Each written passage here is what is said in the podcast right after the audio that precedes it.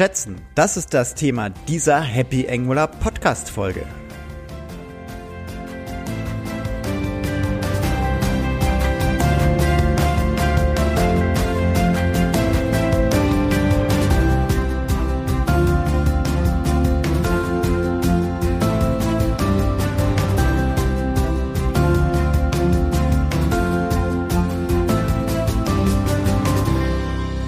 Hallo und herzlich willkommen zu einer weiteren Ausgabe des Happy Angular Podcasts. Mein Name ist Sebastian Dorn und heute in dieser heutigen Happy Angular Podcast Folge dreht sich rund um Schätzen. Viel Spaß damit. Ja, ich würde mich freuen, äh, wenn dir der Podcast gefällt, wenn du ihn an Kollegen, Bekannte weiterempfiehlst. Vielen Dank. Woher kommt das Thema Schätzen? Als Entwickler ist das manchmal eine Aufgabe, die man nicht so gern macht, weil die an sich von der eigentlichen Arbeit einfach nur ablenkt. Und es gibt aber gute Gründe, warum wir schätzen sollten, beziehungsweise warum die Schätzung relevant ist. Und die kommt, sagen wir mal, aus dem Projektmanagement. Hier werden die Ressourcen geplant. Das heißt, äh, de facto, wie viele äh, Entwickler brauche ich denn in meinem Softwareprojekt? Es kommt noch aus dem Bereich Scrum, wo, wo wir einfach äh, planen müssen, wie viel können wir denn eigentlich in den Sprint reinpacken. Ähm, und natürlich auch der Fachbereich möchte manchmal wissen, wann wird's denn fertig oder wann ist äh, Feature A oder Feature B endlich da. Ähm, deswegen, wir brauchen irgendwoher für diese Themen eine Schätzung und der einzigste, der es schätzen können oder äh, das schätzen kann, ist das Entwicklerteam, weil die ja auch dann im Endeffekt dafür verantwortlich sind, ungefähr innerhalb dieser Schätzung auch die Arbeit zu erledigen. Jetzt gibt's aber verschiedene Arten oder beziehungsweise äh, verschiedene ähm, Einheiten, die wir schätzen können. An sich fangen wir mal mit, der, äh, mit etwas Klassischem an, Aufwandschätzung. Aufwand heißt an sich, ich brauche so und so viele Manntage oder so viele Stunden, um eben äh, eine gewisse Aufgabe zu erledigen. Die ist an sich fürs Projektmanagement relativ gut einsetzbar. Hier kann man einfach dann äh, rein übertragen. Hier wird dann eventuell noch Urlaub und ähm, krank, äh, Prozentual Krankheit oder Ausfälle mit berücksichtigt und auch berücksichtigen, ja, der äh, Mitarbeiter A ist eben nur zu 50 Prozent in dem Projekt drin und dann kann man das relativ einfach alles runterrechnen. Ähm, genau. Dass man das eventuell nicht immer so schätzen kann, ist, äh, äh, ist den meisten Entwicklern auch schon bewusst, weil es eben äh, Themen gibt, die eventuell schnell oder lang, äh, lange dauern. Ähm, das hängt an verschiedenen Faktoren äh, zusammen. Deswegen ist zum Beispiel bei Scrum eher wird in Richtung Komplexität geschätzt. Wobei jetzt äh, Komplexität steht in einem gewissen Zusammenhang mit Aufwand, aber an sich nicht eins zu eins unberechenbar. Also Komplexität beschreibt einfach, wie komplex halte ich es, äh, eine bestimmte äh, Story-Ticket umzusetzen. Einfachere Sachen können wir hier einfach mit einer niedrigen Komplexität schätzen und kompliziertere Themen einfach mit einer hohen Komplexität. Und der Zusammenhang zwischen Aufwand und Komplexität ist, der Aufwand, ähm, den können wir sagen wir ungefähr schätzen und die Komplexität beschreibt das Risiko, diesen Aufwand, ob dieser Aufwand korrekt geschätzt ist. Also bei einer niedrigen Komplexität können wir den Aufwand relativ exakt schätzen und bei einer hohen Komplexität ist der Aufwand an sich, den wir geschätzt haben, nur noch ein Richtwert.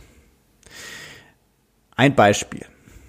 Wir haben eine ho hochkomplexe Aufgabe, weil wir einfach nicht wissen, wie wir es umsetzen sollen. Das heißt, wir schätzen relativ hoch, weil wir haben keine Ahnung, wie wir es umsetzen sollen und äh, finden dann vielleicht relativ schnell eine Lösung. Das ist dann auch nur ein Einzeiler. Das heißt, wir können diese Aufgabe relativ schnell umsetzen, obwohl sie hochkomplex ist. Und dass einfache Aufgaben von der Komplexität her schnell umsetzbar sind oder länger brauchen, sollte auch klar sein.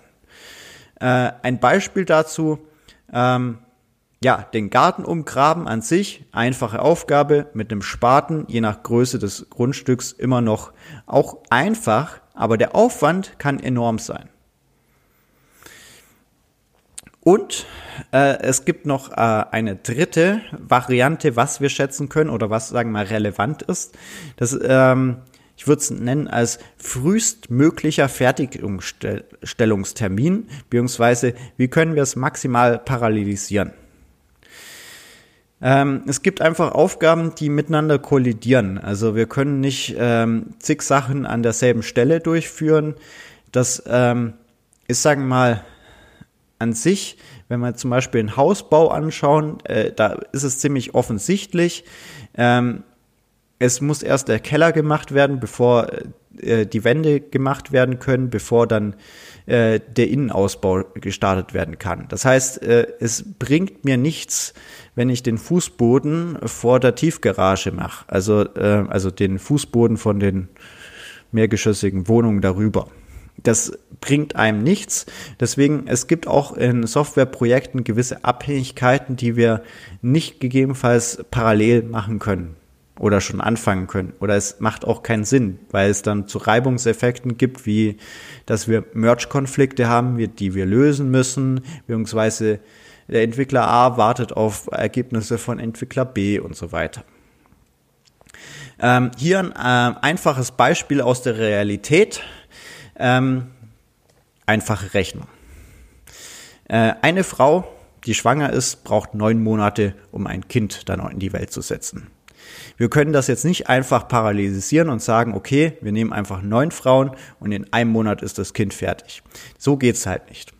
Deswegen, ähm, das kann aus Projektmanagement-Sicht oder beziehungsweise aus dem Fachbereich einfach auch nochmal ähm, sinnvoll sein, einfach diesen frühestmöglichen Fertigstellungstermin zu kennen.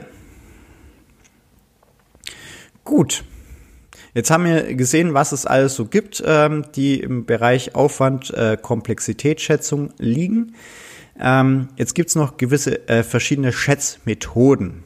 Und an sich, ähm, diese Schätzmethode, die basieren an sich alle auf Vergleiche und Erfahrungen. Das heißt, wir haben ähm, eine gewisse Erfahrung im Vorfeld gemacht oder wir haben bereits Kenntnis, äh, was, wie lange was dauert. Und das Wichtige ist, dass jeder im, ähm, im Team an sich eine Aufgabe, also eine gemeinsame Aufgabe kennt, die er auch einordnen kann für sich persönlich, die man einfach als Referenzwert äh, nimmt. Da wird jetzt eine kleinere Aufgabe in der Regel oder von der Komplexität geringere genommen, aber nicht die kleinste. Also es muss noch kleiner gehen, aber es sollte nicht die kleinste sein, aber auch nicht eine riesengroße sein. So eine mittelgroße bis klein. Und die wird einfach als Referenzwert genommen und dann wird ähm, mit Hilfe von Zahlen, zum Beispiel den Fibonacci-Zahlen genommen, ähm, ob die jetzt ein bisschen größer liegt oder kleiner liegt. Das heißt, man nimmt irgendwie eine Aufgabe, die Fibonacci-Zahl 3 oder 5 hat und schätzt dann relativ dazu die anderen Themen ein. Dafür ist es aber wichtig, dass erstens mal jeder diese Aufgabe kennt und weiß, was die für sich komplex bedeutet ähm, oder Aufwand bedeutet und kann dadurch dann, äh, sagen wir, auch für sich selber jeweils die Relevanz schätzen. Und dann kann man sagen, okay, man schätzt in großer Runde, jeder gibt eine Zahl ab und dann wird eventuell noch diskutiert mit dem Größten und dem Kleinsten, äh, warum sie zu einer gewissen ähm, ja, Entscheidung gekommen ist.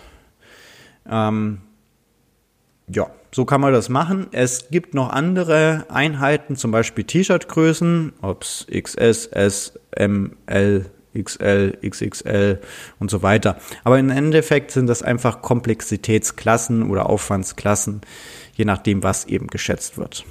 Oder es gibt beim Aufwand an sich einfach hochrechnen.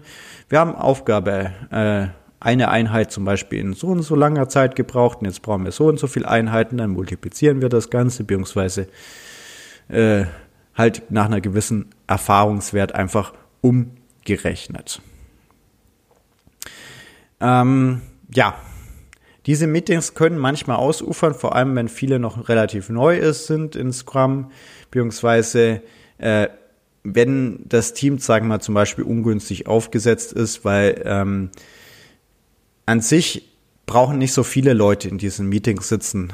Im Endeffekt äh, ist halt dann auch von der Teamgröße, vom Scrum-Team ist da wichtig, dass man eben so ungefähr bei fünf bleibt und nicht darüber hinausgeht. Das heißt, wenn 20 Leute in einem Raum sitzen, wäre es eher sinnvoller, das in kleinere Scrum-Teams aufzuteilen, weil dann geht das Ganze auch einfach schneller. Stichwort Parallelität.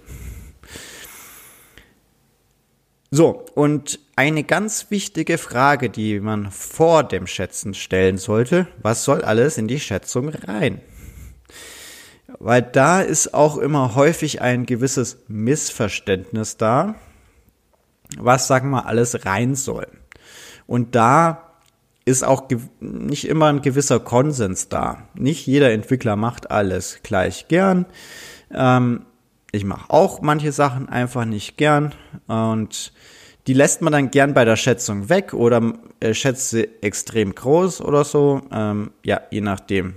Aber was könnte man reinsetzen? Zum Beispiel sind die Anforderungen schon erfasst oder müssen wir die noch erfassen? Ist es schon spezifiziert oder muss das auch rein in die Spezifikation?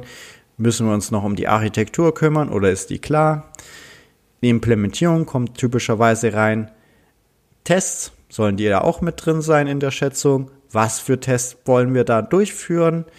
Ähm, Dokumentation, dokumentieren wir? Was dokumentieren wir? In welcher Ausführlichkeit dokumentieren wir?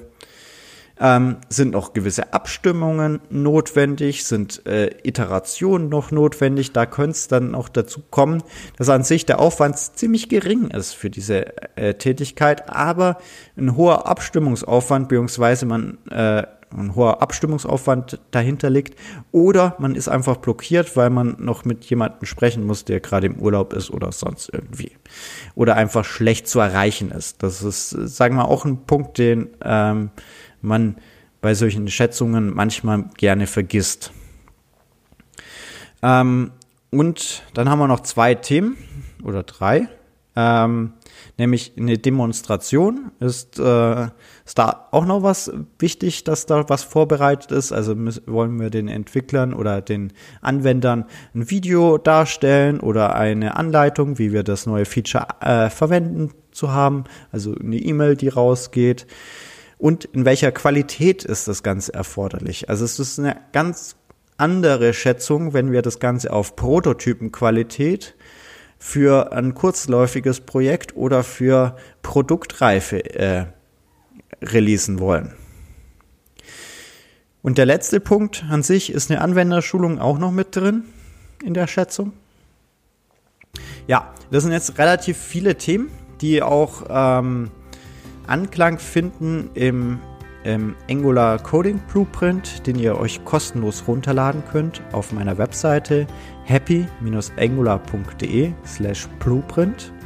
Dort findet ihr alle Erfahrungen, die ich gemacht habe mit Angular und was alles relevant sind. Das ist alles ähm, sehr stark komprimiert und auf die wichtigsten Elemente, die es in Angular-Entwicklung ankommt, zusammengefasst an der Stelle. Ich wünsche euch viel Spaß mit dem Blueprint und euch eine schöne Woche. Bis bald, euer Sebastian. Ciao!